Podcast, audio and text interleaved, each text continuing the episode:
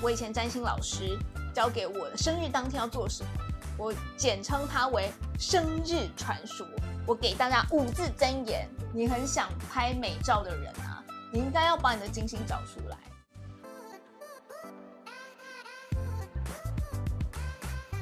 Hello，大家好，欢迎收听喵懂占星室，我是被新闻单位占星师 Sandy。嗨，我是最懂你的发型师 Ken 哥，我又来喽。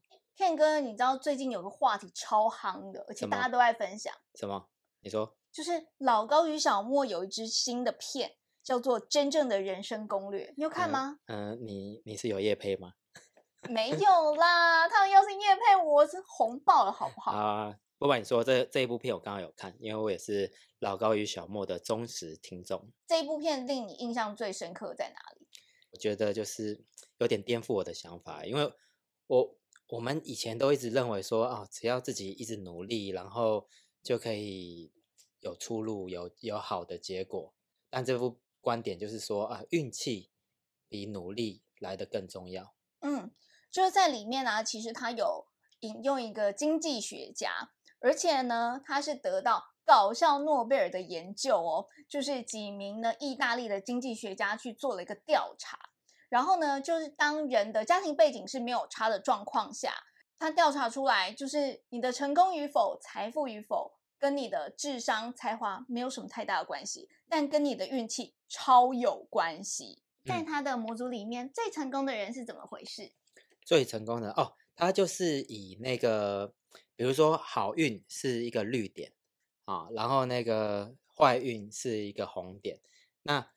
最好运的人就是他，可能一直碰到一直绿点，就很像碰一直碰到绿灯一样那么顺遂。那比较不好运的就是他一直碰到红点。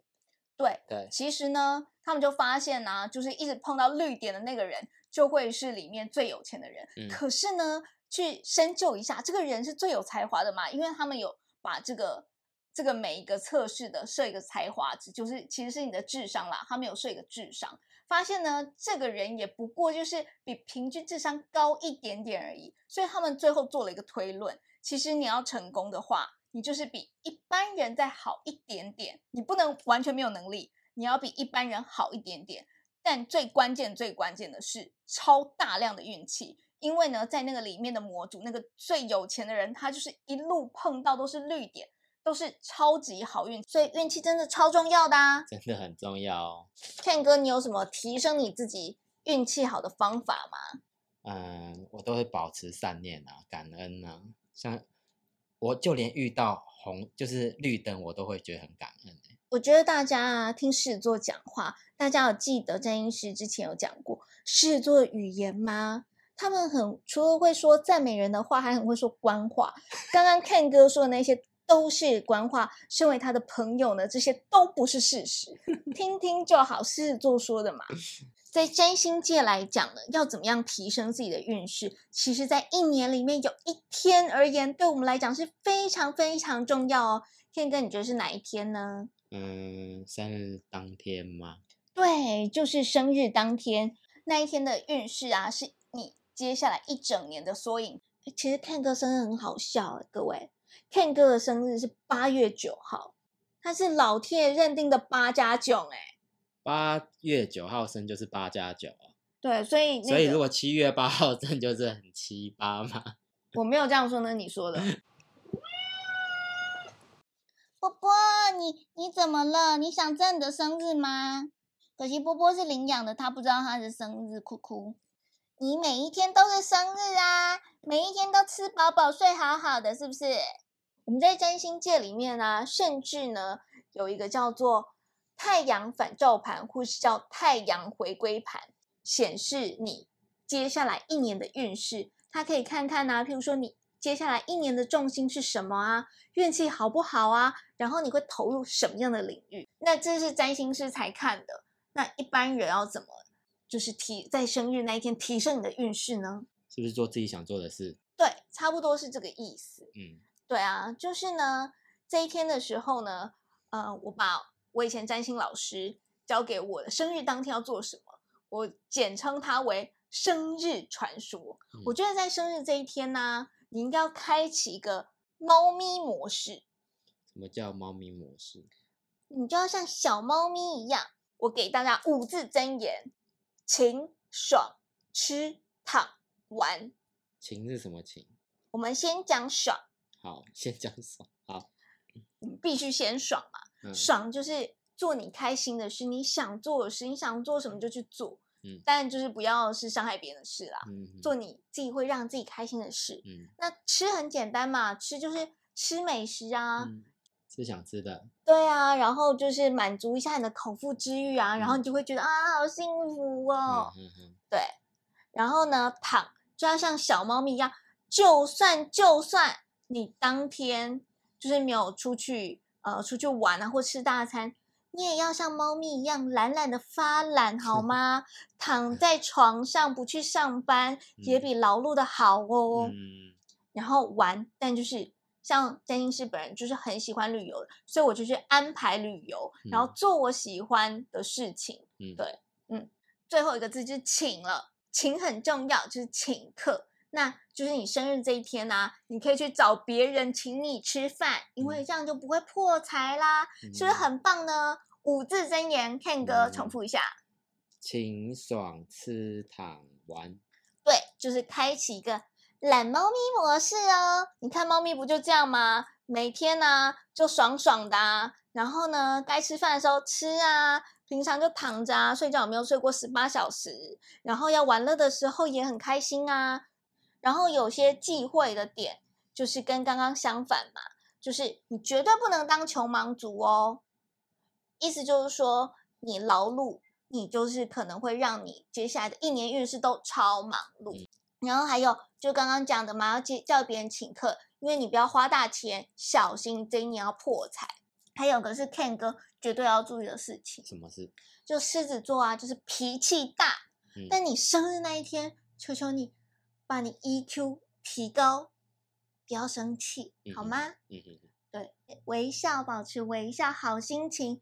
要不然你接下一年不是暗示你接下一年会有很多的火气吗？会有人来找你吵架，然后你自己也很火大，听起来就很糟。对啊，想想看还有没有什么遗漏啊？对对对，生日那一天呢，我的老师之前讲说，生日那天你就千万不要上班了吧。所以占星师本人上课以后，我的生日都会请假哦，想尽办法来请假。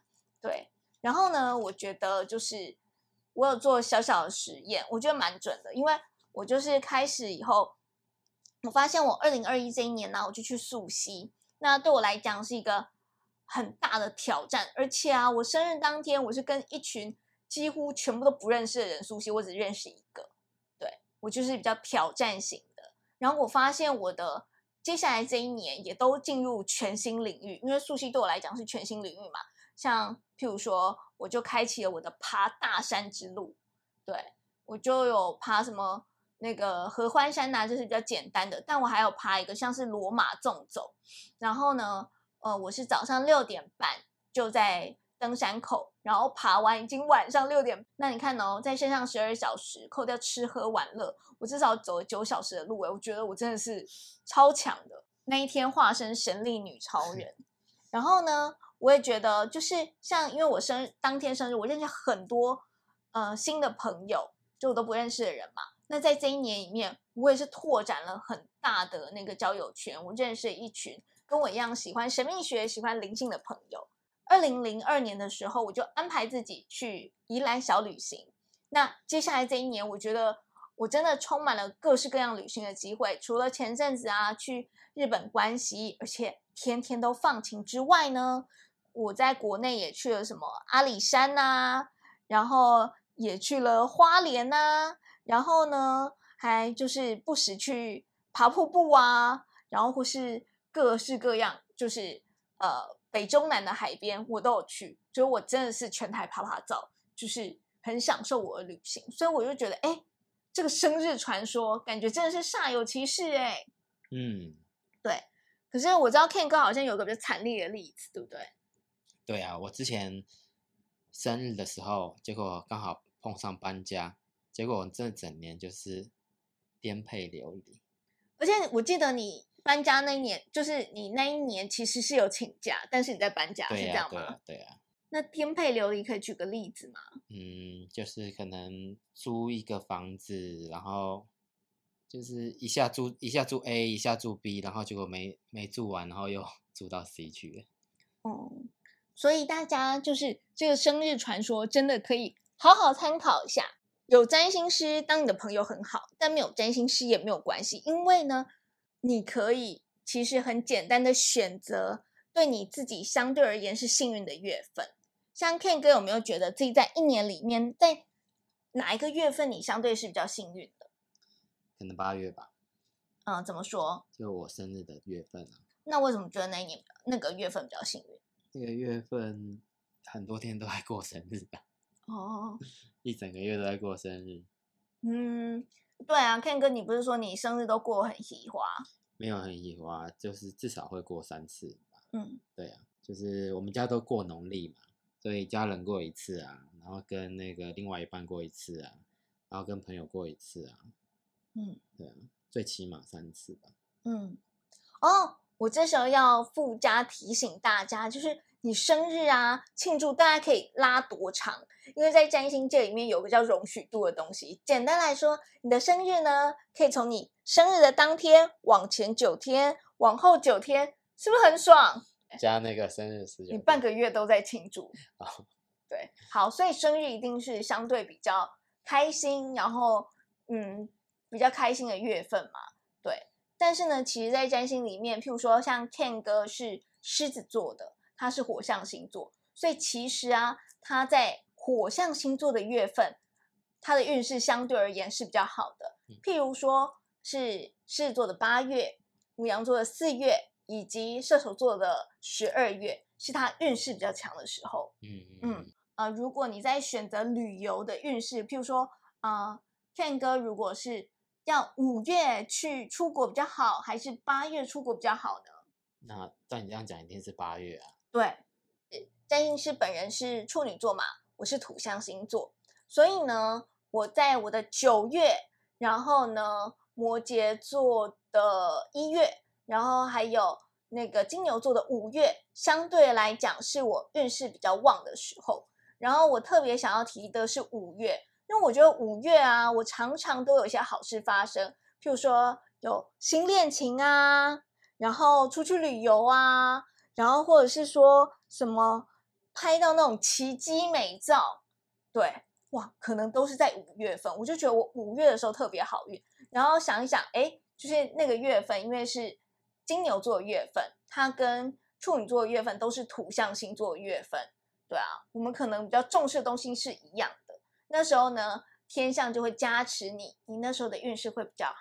火象星座的月份，他们喜欢什么？他们就是追求的是精神的爽感嘛，对啊，譬如说掌声啊，然后要好玩的，可以体验的。然后呢，土象星座月份，它可能就是比较物质型的，譬如说钱财啦、口腹之欲啦，就是你看得到、摸得到的东西。那如果像水象星座月份，可能是比较像感情流动喽。那风象星座的月份，可能是他们的交友圈又更呃更往外扩张。然后跟人有很多的互动交流啊，他们觉得很开心。好，那其实呢，我们在占星再深一度，其实如果你啊知道你的月亮星座的话，我觉得那也超重要的，因为月亮啊就是代表你的心情，代表你的私生活，然后呢还有你的潜意识，然后你跟家人的相处的关系怎么样？所以啊，像 Ken 哥是月亮是在水瓶座。他在风象月份的时候呢，可能心情也会比较好啊，然后跟家人相处说不定也会比较顺遂啊，然后说不定还有新花开呢。我们来讲个 Ken 哥可能最有感觉的那一颗星，叫做金星。金星就是代表爱与钱与美。那像 Ken 哥的金星星座就在狮子座，所以呢，Ken 哥哪几个月份？你的爱与钱与美的运势特别好，八月跟十二月，还有母羊座四月，没错，就在八月、十二月、四月，Ken 哥呢非常有机会碰到新恋情，好像金钱运势比较好，然后那时候也比较有魅力，好不好？嗯，对，大家要记起来哦。我觉得尤其是那种，就是如果你是要拍婚纱照，或是你很想拍美照的人啊，你应该要把你的金星找出来。你金星在什么月份？对，譬如说你金星是在土象吗？那你就是在土象星座生日的时候，你那时候拍美照的几率就提高喽。好哦，希望刚刚呢怎么提高运势的方法，大家都有学起来喽。这是很实用的哦，不用占星师你也可以做得到。那如果喜欢的话呢，请追踪秒懂占星师，秒懂星座大小事。我是被新闻单位的占星师 Sandy，我是最懂你的发型师 Ken 哥，先跟大家说拜拜喽，拜拜。